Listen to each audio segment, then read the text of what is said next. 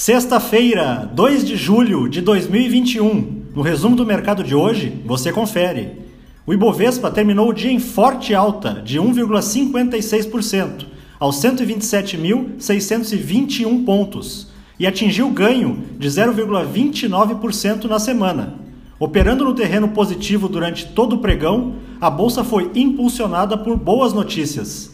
Nos Estados Unidos, o relatório mensal de empregos veio acima do projetado já no Brasil, a produção industrial em maio cresceu 1,4%, após três meses de queda.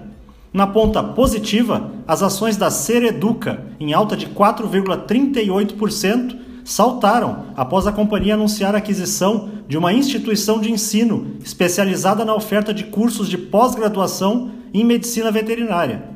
As ações da MRV Engenharia, com ganhos de 1,05%, foram puxadas pela notícia de que a empresa concluiu a venda de dois empreendimentos na Flórida, obtendo um lucro bruto de 17,8 milhões de reais.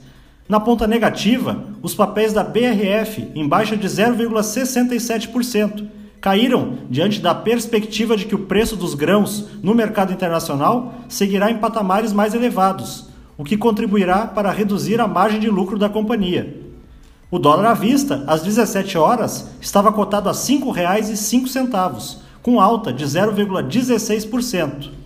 Já no exterior, as bolsas asiáticas fecharam majoritariamente em baixa, após o presidente da China fazer forte discurso contra a interferência externa, durante evento em comemoração ao centenário do Partido Comunista no país. No Japão, o índice Nikkei subiu 0,27% e o índice chinês Xangai Composto teve baixa de 1,95%. Os mercados na Europa encerraram sem direção única, com os investidores reagindo à divulgação do índice de preços ao produtor da zona do euro. O indicador atingiu 9,6% no acumulado de 12 meses. Apesar de vir em linha com as expectativas, houve aceleração em relação ao dado anterior. O índice Eurostock 600 terminou em alta de 0,26%. As bolsas americanas terminaram em alta e renovaram as máximas históricas de fechamento.